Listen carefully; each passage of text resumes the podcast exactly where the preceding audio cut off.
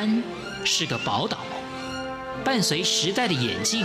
潮来潮往，越加闪耀。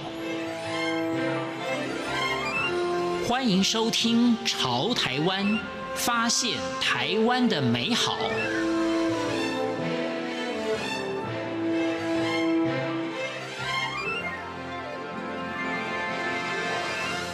听众朋友您好，欢迎您收听《潮台湾》，我是文心。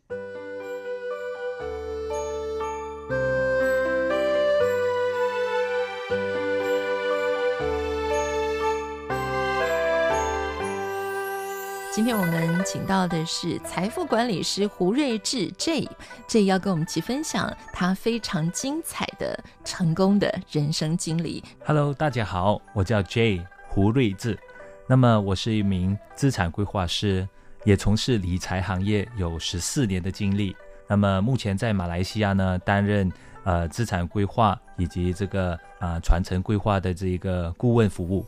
资产规划师，哈，这个是我们现在很多的朋友，如果想要早日的达到财富自由的话，哈，那么我们真的很想要好好的来学习一下怎么样做资产的管理。那么很多听众朋友呢，也许第一个想法就是，嗯，好像跟我没什么关系，哈，因为呢，我可能没有这么多的钱来做财富的管理。但是呢，这也是白手起家的，所以呢，不用怕现在自己没有足够的财富来做规划或者是传承。那我们今天呢，也要跟这来学一学，怎么样好好的把自己的基础打好之后呢，累积自己的财富。其实，那么我觉得一切都是缘分。那么在马来西亚呢，我其实从事传承规划有呃十年的历史。嗯。那么在过去几年呢，我都到呃许多地方。呃，就是马来西亚全国各地以及新加坡，呃，去分享关于传承规划的一些心得以及一些概念。嗯、那么，为什么我会踏上传承之路呢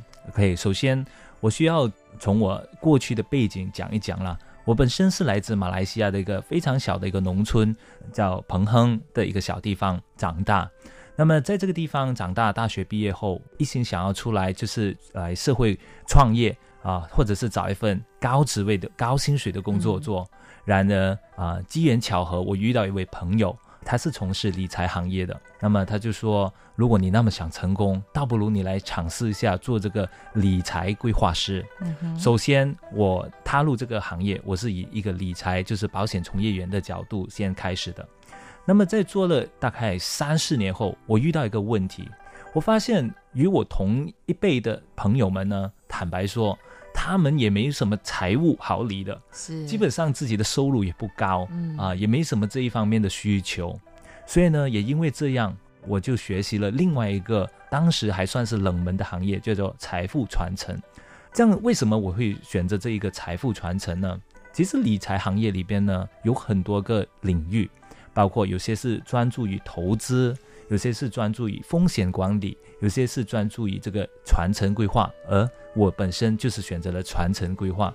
在过去几年呢，我我了解了传承规划，我发现呢，其实全世界的中华民族啦，我们说不管是马来西亚、台湾、新加坡、香港、中国大陆，他们都有一个传承的思维上的一些挑战。我可以这么说，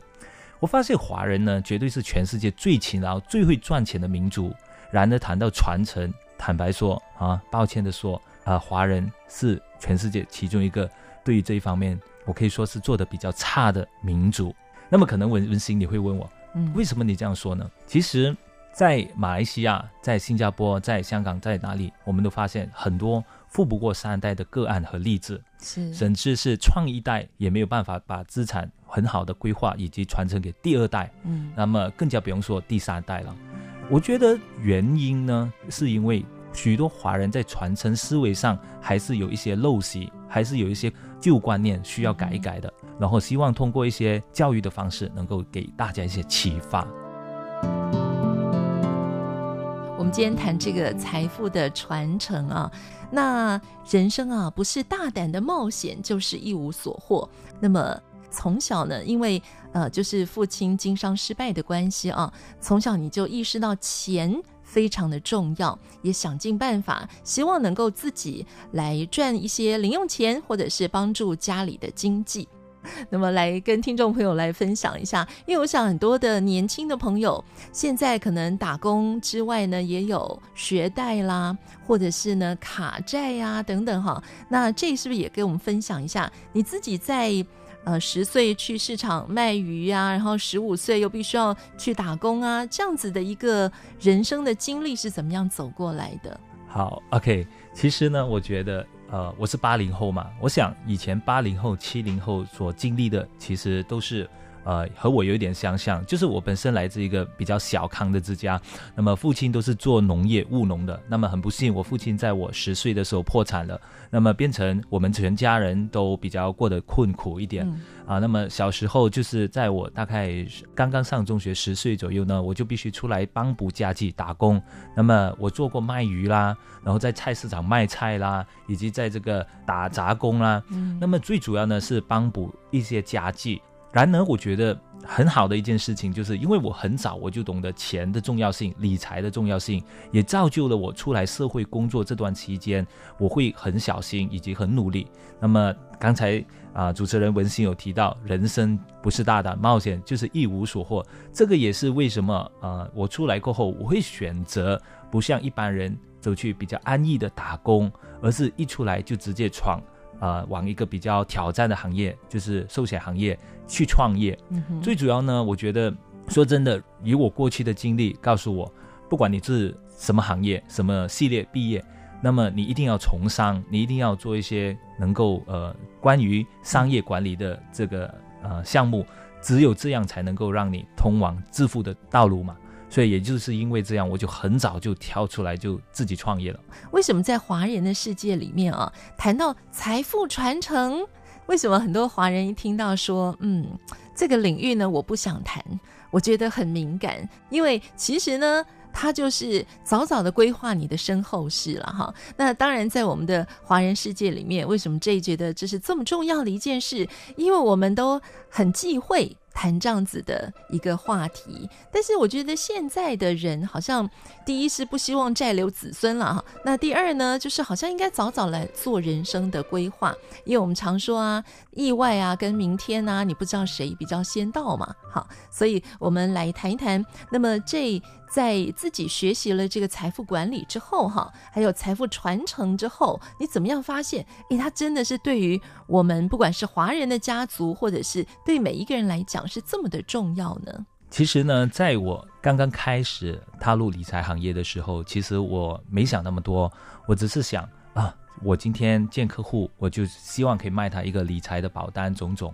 那么，然而发生了一件事后，让我完全的改变了观念。曾经有一次，在好几年前啊，我一位客户呢，就推荐了他的一个秘书给我，就是说，哎，这位是我秘书，你就帮之前你帮我谈的那个遗嘱传承，我觉得很好，那么你就找他谈一谈。然而呢，当时候呢，其实我是一心向往想要成交这个老板的保单，所以呢，我坦白说，我并没有很用心的去积极的去啊、呃、跟进这一个秘书的个案。结果在好几个月后的一天，突然间我收到一封电话，原来这个老板打给我，他说：“哎，J，我记得几个月前你有跟我的秘书在谈遗嘱传承，那么做好了吗？”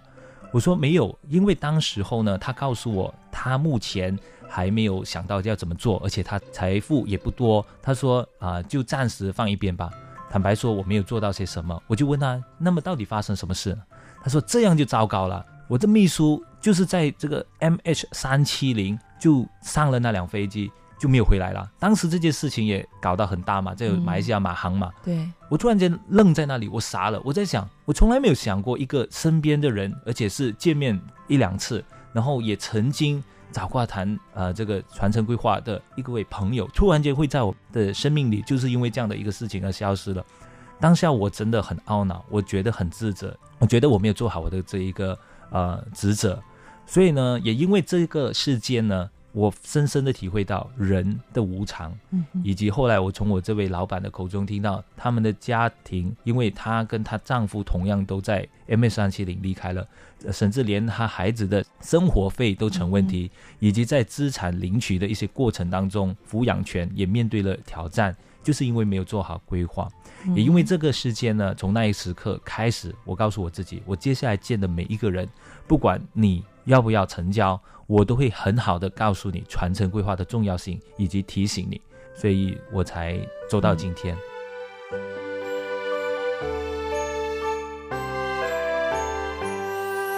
好，那为了累积财富这件事情呢，一定要好好的做好。人生的规划跟定下目标，这有分享一句话：不要高估你一年能够做的事，也永远不要低估十年能够做到的事。那我们来跟 J 学习一下，你是怎么样来做这样子的人生计划的呢？首先，我说，呃，我觉得人生计划必须有阶段以及呃循序渐进的。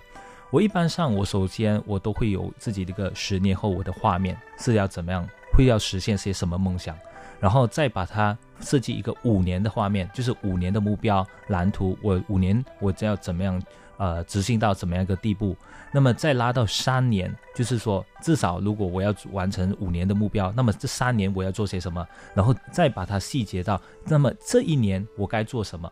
因为只有这样的一个循序渐进的这个设计呢，那么你的蓝图才会比较有可能达成。OK，我本身。首先，我就会把我的目标分成十二个月份，就是说，在这十二个月，我必须完成怎么样的一个目标。所以呢，呃，我给各位的建议就是，把你的目标细分化：十年目标、五年目标、三年目标，以至一年的目标。再把一年的目标分为十二个月份，有哪些东西你该做？那么每一个月份你必须完成怎么样的一个指标？那么最后你就能够达成你的啊，从小目标达成。至于大目标就没问题了。而这呢，的确在财富管理还有财富传承的这个领域啊，很短的时间之内就交出了非常漂亮的成绩单。所以这是怎么样来交出这个漂亮的成绩单呢？第一个就是有清晰的目标，第二个是非常认真的来对待自己的事业。那这个呢，也是我想可以跟听众朋友一起来分享的。还有你所秉持的一个原则啊，我觉得是可以让听众朋友。也跟我一样，一起来学习一下，就是以终为始，就是以最终的目标为导向，来不忘初衷的，一直朝向自己的梦想迈进。所以，跟我们谈一下你自己对于整个人生来讲啊，呃，远大的目标是什么？其实，在我这几年呢，我专注于我的行业，我也会时常问我一个问题：除了金钱，我到底能够为我这个行业或者这个社会做些什么？我到底有些什么的一技之长，是能够对这个社会甚至这个世界带来一丝丝的启发的？而我发现，其实我的强项以及我的兴趣，就是在做这个财富传承。那么，财富传承，刚才我也提到，全世界的华人呢，对这一块都是非常的忽视，已造就了太多啊、呃、失败的个案，甚至我觉得很可惜。我看到很多欧美国家、西方国家。过去两三百年，他们的发展速度那么快，以及那么成功，一直维持在很先进的地步。其中一个原因就是他们懂得聚财以及聚人。那么财聚人聚嘛，也就是说，当你的家族发展到一个地步，如果你不把人才留着，把所有的家族企业能够凝聚在一起，那么到最后分的时候四分五裂，那么一个家族就像等于一个王国，也会从辉煌到陨落。这个是很可惜的，而且华人如果再搞不好财富传承之道呢，到最后多大多强的企业可能也无法富过三代。这代表了什么？我们很会赚，可是我们很可惜，我们不会传。嗯、所以呢，我希望通过我自己对这一方面的呃熟悉以及专业，我出来启发更多华人家族做好这一块，那么让。我们有一天也能够看到更多的华人家族成为世界的啊、呃、首富，甚至成为世界的一个骄傲。这是我想要出来开办这个财富传承教育学院的这个目的。今天我们请到的是财富管理师胡睿智 J，非常谢谢 J 的分享，谢谢你们。